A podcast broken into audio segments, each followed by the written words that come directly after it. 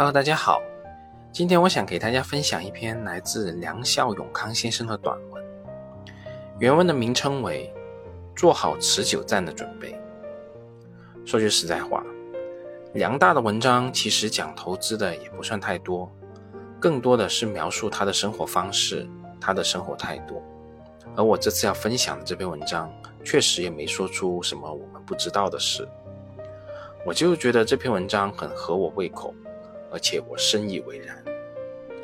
对于环境，我上周的文章已经表达了我的态度。我认为四季交替自有它的内在规律，任何妄想一夜春风来的想法都是痴人说梦。但同时，我也保持乐观的心态，既要去杠杆。也要继续买入股票，比如说本周我就继续买入了些海螺和招行。有位朋友在那一期节目的后台留言说：“主播，你真的相信春天会到来吗？”而我的回答是肯定的，必然会有冬去春来的那一天。但这不是重点，重点是我们要确保自己能撑到春天到来的那一天呐。我们整天说葛老那个市场先生的比喻。市场先生总是情绪很不稳定，因此，在有些日子里，市场先生很快活，只看到眼前的美好。这时，市场先生就会报出很高的价格；在其他的日子里，市场先生却相当的懊恼，只看到眼前的困难，报出的价格就很低。而其实这就是人性，在证券市场上如此，在其他的市场，在其他的事物上。何尝不是这样呢？在乐观的时候，我们会倾向于把事情想得格外美好，那个增长率简直可以直通天际了。当情绪逆转的时候，我们又会把事情想象的一片灰暗，感觉世界末日即将要到来。但事实上，事情没那么美好，同时也没那么坏，否极泰来，生生不息。这是我对“相信春天会来吗”这个疑问的第一个回答。我的第二个回答是我别无选择，我没有兴趣，也没有这个能力去另外一片土地去开拓我的新的生活。我的人生与这片土地高度捆绑，一荣俱荣，一损俱损。那些认为世界末日明天就会到来的想法，又会对我们有什么好处呢？不过是为了躺平找点借口罢了。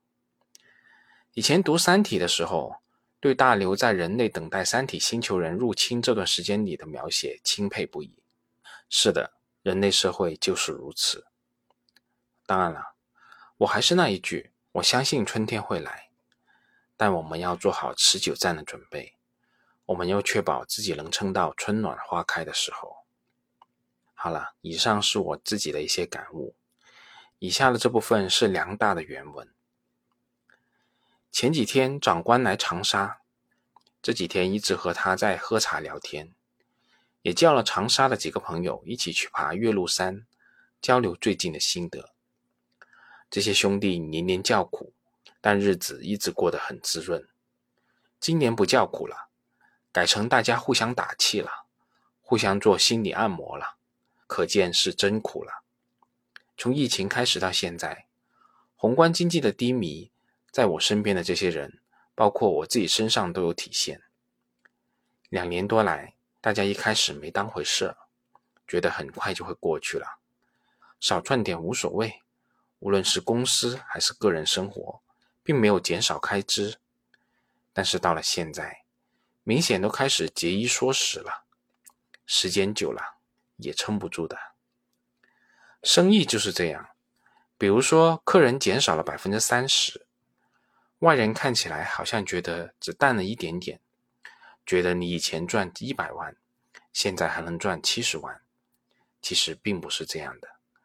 大部分生意的利润都不高，比如带我一起玩盆景的那位师傅，他在广州有一个酒楼，一年的营收在一千万元左右，酒楼的租金一年就三百万，还要菜的成本。厨师和员工有五十多个，他说一年的净利润也就两百万左右，这是生意比较好的时候。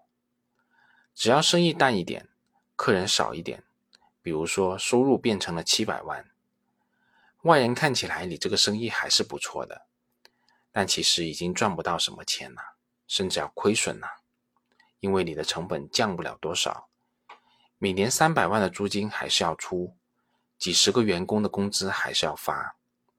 反之，如果生意很好，年收入一千五百万呢，可能利润有五百万，因为租金不变，员工数量也没什么增加，只是菜的成本增加了一些，所以利润会大幅上升。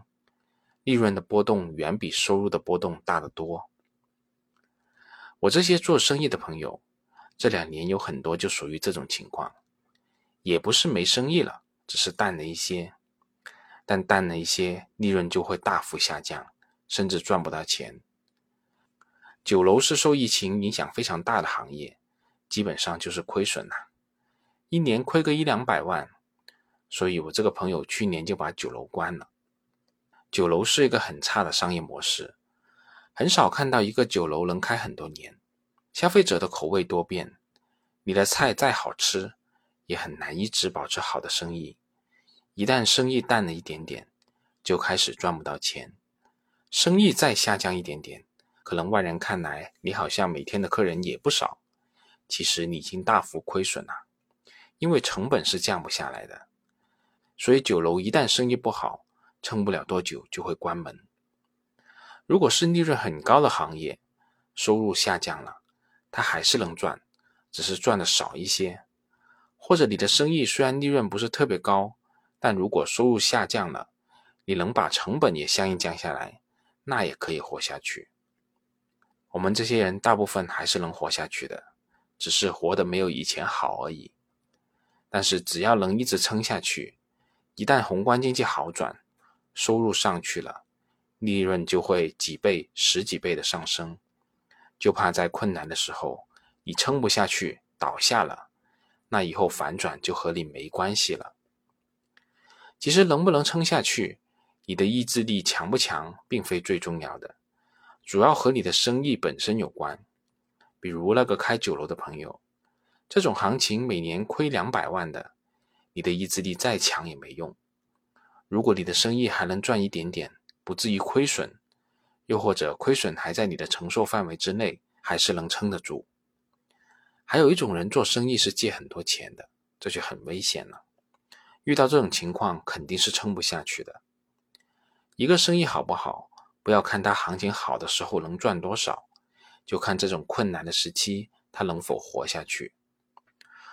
我个人还好，我的生意认为基本盘是非常稳的，还能继续喝茶看书，而且我个人从不负债经营，所谓无债一身轻。我自己喜欢轻松自在的生活，不会为了多赚一点去负债，搞得自己压力很大。而且遇到这种困难的时期，那是非常危险的。在投资的这一块，我也从不用杠杆。很多人都说我投资心态好，其实这个东西不光是心态的问题，而是我长期以来就以从容自在为目的，钱只是为了达到这个目的的工具。所以无论是做实业还是投资，我都是稳搭稳扎，走的都是长期路线。而且我考虑最极端的情况，我是否能够还能活下去？所以我的整个财务状况都是非常健康的，无非是赚多赚少的事情。如果你的财务陷入泥潭，你的个人或者家庭的运转系统随时会崩盘，甚至还会巨额负债，你再好的心态也没有用。心态是需要底气来支撑的。最近一个月。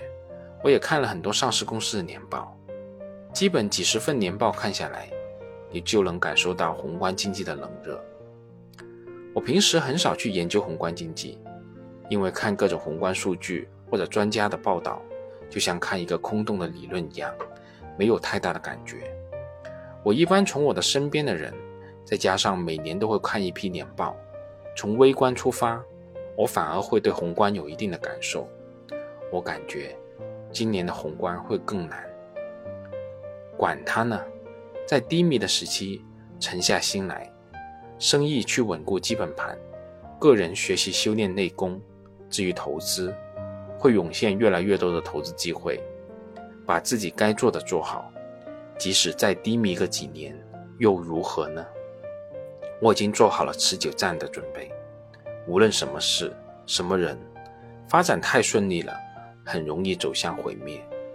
遇到困难挫折，那是老天在保护你啊！在困难和低迷的时期，我们更容易内向反思自己，发现自己的问题。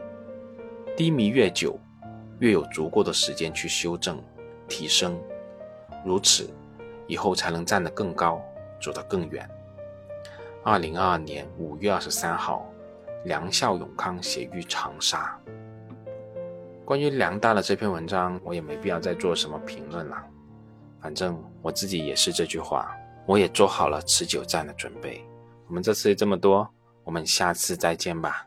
本节目仅作为我个人投资的记录，所谈及的投资标的不涉及任何形式的推荐，请独立思考并自担风险。